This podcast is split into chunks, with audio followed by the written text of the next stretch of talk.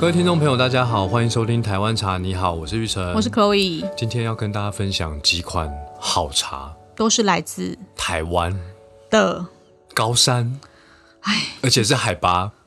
两千，就都是离山来的嘛。对对对对你讲那么多，果然是没蕊高，对对，没有瑞高，当然是高山呐、呐、不然还要讲哪里？高山青。这首歌，我哎、我觉得我们要找别的高山的歌，不然你天天只要每次讲到高山茶，你就要唱这首。有吗？有啊，没有别的跟高山有关的啊，很难呐、张惠妹应该有吧？张惠妹、我乱说的， 但我唱我唱不出来。好，whatever，陈奕迅有吗？没有，张学友有没有？我不知道，五月天呢？没有，都没有高山。周杰伦呢？应该都跟海有关吧？因为他们都要把妹啊。听那海是那是张哭惠妹的声那是音。那是张惠妹。那周杰伦有海吗？我跟周杰伦很不熟啊。好了，别唱了，我们今天来介绍三款新的。骊山的茶对，太开心了，我最喜欢骊山的茶。是啊是啊，因为令赏骊山的茶嗯毕就是好喝，毕生最爱就是骊山茶曲。一生中最爱。目前啦，目前那又是一首谭咏麟的经典名曲，哎不是张学友吗？不是不是，那谭咏麟的。哦，那你果然比我老一点。我真谭咏麟我不熟啊，好好，好我们现在介绍第一款吊桥头高山乌龙。嗯，你知道应该吊桥头在哪吗？骊山，哎，你怎么知因道？为你刚刚 说了。因为我们先回头讲，就是令赏其实他启发他就是爱上台湾茶，就是骊山，就是清香骊山乌龙嘛。那其实骊山是很大啦，很大的区域，很那多山头啦。有茶农或是现在的茶，会把它区更细分为就是更茶小区更小的区域，你把它想象成庄园好了。对，那它就是一小区一小区一小区。那他们现在知道说，哎、我可以分辨这些所谓庄园的不同的风味、有趣之处，所以他就把它分开来卖你。讲到庄园，我就想要咖啡。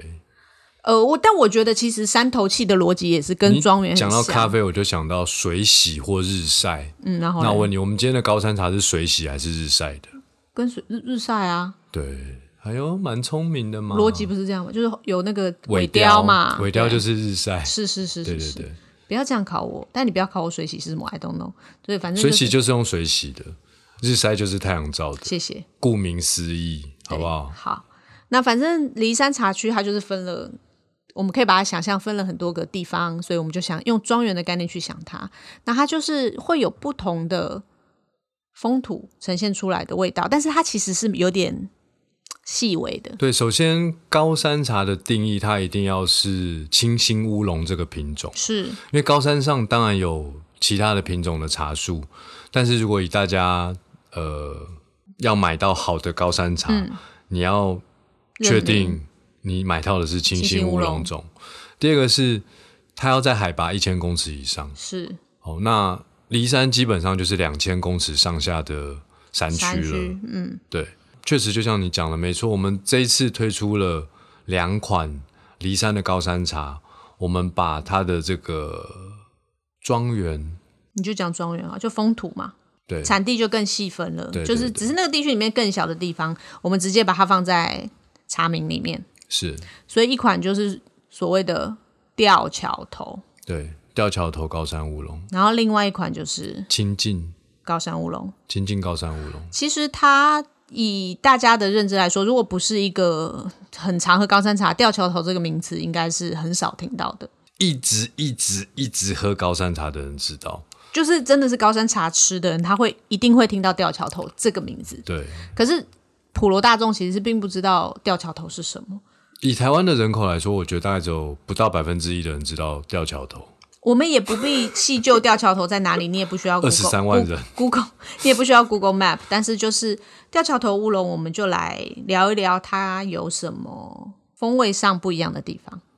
我觉得这款茶好软，好软，好软，就是入口之后，你好像仿佛有一个棉花在你口中划过的感觉。它的水真的好软，我觉得好棉软花好像好不太软不太有点太轻柔了，我觉得它比较像马吉，和果子里面的，比如说葛粉或什么，就是有一种软软的感觉，对绝饼那种对对软对软的，就软软的感觉，然后它又很甜。蛮甜的。软软的、甜甜的，它的水的感觉就是茶汤的感觉，是真的比我们熟知仅仅是你熟知大家熟知的梨山清香梨山乌龙那一款茶还要再更软。软。甜是我们的选茶标准，对不是说吊桥头那边的高山乌龙茶都会甜哦，但是呃，甜是金圣宇选茶的其中一个很重要的标准。我我觉得讲它软，好像除了你当然直接喝，你可以感觉得到它，但是我喝这款茶的感觉是，好像你去山里面那个山壁间透出一些，会流一些小泉水下来，那种有点。但是那个泉水流下，它不会让你觉得是尖锐的，它是一个圆润，然后这样子潺潺流水，小小的那种感觉，然后就软各软位听绵众朋绵友，我的，相信你现在有听一定没有懂，不会就是一种情境嘛。有去爬山的人都知道、啊，你你喝过啦，大家没喝过，我们去买来喝就好了。但是就是形容一下给大家听嘛。你怎么三句不离钱呐、我没有不可以离这样钱，子我只是请大家来喝，你也可以到我们店里来喝啊，哦 不是一样吗？？是是是是那吊桥头乌龙、吊桥头高山乌龙喝起来，我觉得就是跟其本来的清香里山乌龙比起来比较软圆润，原本的清香是比较清雅的感觉。第二款就是清境高山乌龙，清境农场那边产的。对，可清以这境么农说，场跟骊山有关系吗？好像就连在一起吧，我也不知道。反正就是那块山是连在一起的。但一般它其实不是清境农场，其实它是清境高峰。清境高峰，那它就是那一区。 对那农场是大家比较知道对的对对对对不地是方经济农地场点，但是不是藏在农场里，不是不是跟那不些是绵不是羊在一起哦，不是没有不是没有不是没有不是不是，但就是那个山头那个茶区，然后我们就叫它清境高山乌龙，对因为大家比较认识的就是清境农场嘛，对。嗯那但的确是那个茶区产出来的，那你觉得那个清境高山乌龙喝起来有什么感觉呢就？天气很好的感觉，真的对啊，喝下去有天气很好的感觉，就是很所以我现在如果内心是抑郁的，我内心在下着毛毛雨，然后有灰色的云朵，我只要喝了这杯茶，我觉得它有一点在山上有太阳的感觉，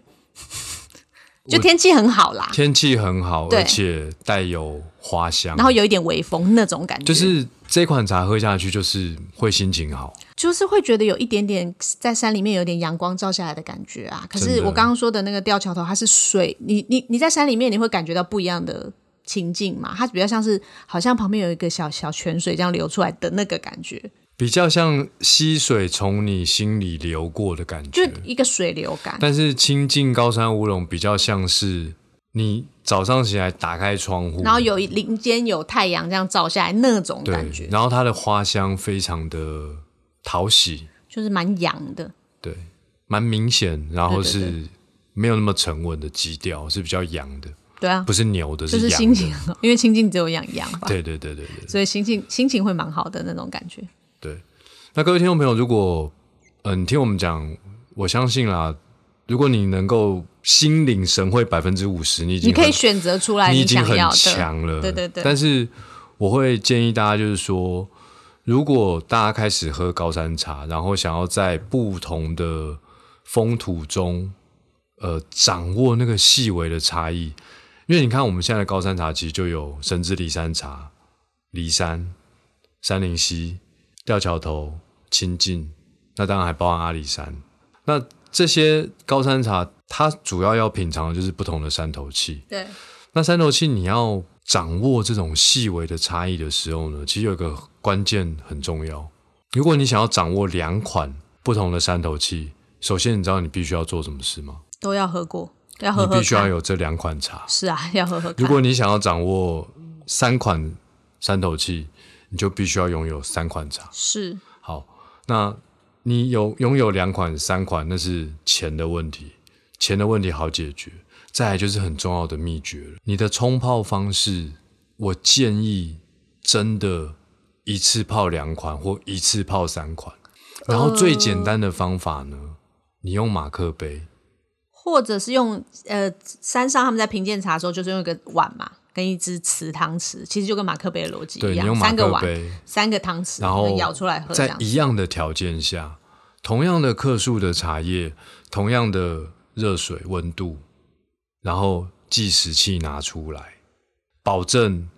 这一次之后你就知道哦，原来真的有太阳打开，小鸟飞过那种花香感觉，耶，真的有那个溪水从内心流过的感觉，就是这样子。但是呢，呃，这是比较入门的方法，就是说，因为你毕竟马克杯或者是碗，它都是没有盖子的。那这样子泡出来的茶汤，相对来说，你会喝不到整个高山茶全部的样貌。所以呢，真的要掌握高山茶全部的样貌，就要开始用有盖子的茶具泡茶，不管是盖杯，不管是茶壶，茶壶当然有玻璃的、有瓷的，也有紫砂的。那你呃，透过这个有盖子的容器、有盖子的茶具，它的温度、压力都可以处于一个比较高的状态的时候，它可以把全部高山茶的精华哦萃出来。其实我是比较推荐，就是他前面已经三个喝完了，他觉得哦，我比较喜欢哪一个，或是我已经感觉得到他三个的风土差异在哪里的时候，其实后面就是可以用你自己习惯的方法去冲泡它。比如啊，我今天就想喝吊桥头高山乌龙，我家里就是紫砂壶冲泡的嘛，那就可以用林常说的方法，我就不用一次泡三个了啦。因对为对第一次对对第一次对对第一第一次次当然是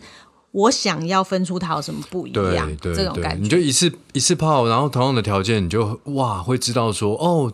这不同茶区的风土的特色原来就是这么一回事。是蛮有趣的，当然了，你发现了这些特色的差异的时候，你也有可能觉得我形容的不好，或者是我形容的不对，没关系，你慢慢的会在你心中形成你自己对于风土的认知。你就分辨得出来了。对，嗯，以后你去其他地方喝了，哎，有人跟你说这个是山林溪的，但你可能就觉得不对啊，这比较像骊山的这个风土，这就是你喝茶功力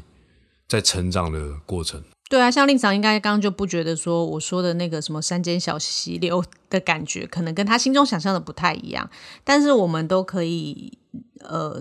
同意的，就是这款茶吊桥头高山乌龙，它都它的水非常的软，柔软，是应该是我们喝过高山茶里面可以说是前数一数二前软三的名柔软，对可能对第一对名都有可第一名能，软的，第一名就是软的超。级软的对一对个感受，这样子但。有的人可能不一定喜欢这个软的感觉，但它的特色就是喝起来很软。哎对对对对对，但是我觉得有趣之处也就是在这种，哎，我觉得这有点像是喜欢茶的，如果是朋友啊、家人坐在一起喝，你当然可以喝喝一个谈天说地也没问题，但是如果喝一个品味，大家一起去分辨这个茶有什么不一样的时候，其实也蛮好玩的，对，这也是一个很有趣的地方。最后一款要跟大家介绍就是一样是骊山，但是它是红茶。对，我们的骊山红茶经过了多年后它又再次出现再了。次出现了，那这个骊山的红茶呢，其实。呃，红茶嘛，顾名思义，它就是红色全的发酵的，烦呢、它是红色全的发茶全发酵的茶。那它的制通常它生产的季节就是在夏夏天那它其实是夏天非常的炎热，那其实采茶工大部分都不愿意做夏天的茶。那我们的这个合作伙伴呢，他说他们发现，在夏天的时候做红茶，不仅这个红茶滋味非常的好，也可以调节出更好的冬茶。的茶青茶树生长的状况。没有错，这是他的研究出来的结果。对，所以他会觉得说，这款红茶当然跟平地一点的红茶比起来，它的味道是更蜜味更重、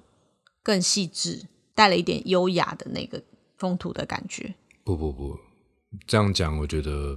小看了它。那是什么？这一款茶就正如我写的那个文字叙述一样，不管你在气温十度，还是十五度，还是二十度，还是二十五度，还是三十度，意思就是说，不管在冬天喝、夏天喝、春天喝、秋天喝，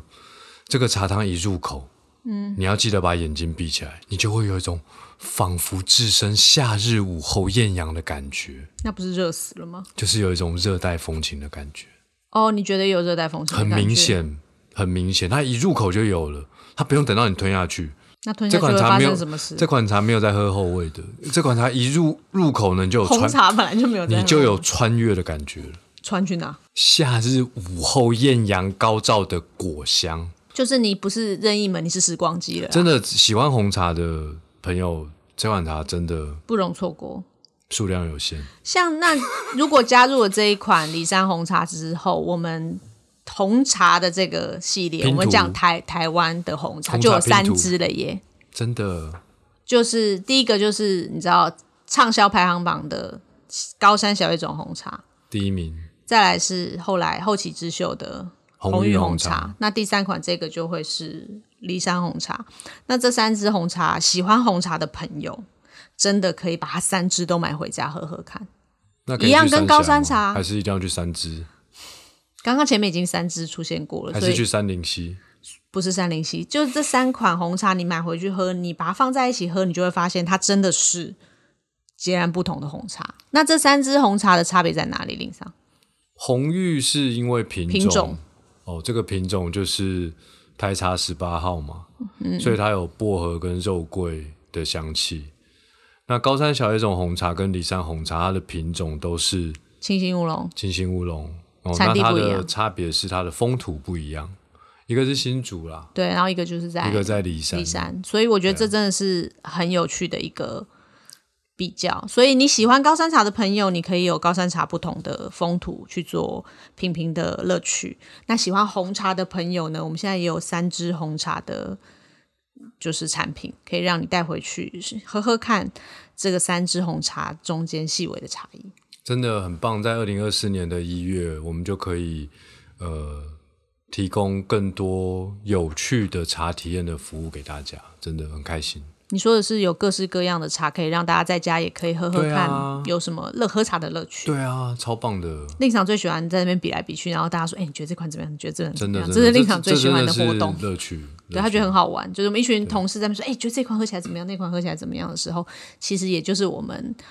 嗯推广茶的时候，一个心里面觉得很满足的时候。对，就是这些细微的变化，只要在同时间去冲泡，同样条件下冲泡，其实没有那么难，很容易就可以感受到的辨别出来，对对对对就是对就会你就会心领神会到令场用心在那个文字叙述描述风味的那个细微差异跟感我受。哦真的不是乱写的，对对，他真的没有乱写，因为他只要乱写都被我们说很偷懒。这款茶就不是这样，你怎么写成这样呢？对对对，然后他就会再再次细细的喝了之后，再把他的感受用心的写下来，分享给大家。真的跟大家分享这些新的台湾的好茶。以上就是今天的节目，我是玉成，我是 Chloe，大家拜拜，拜拜。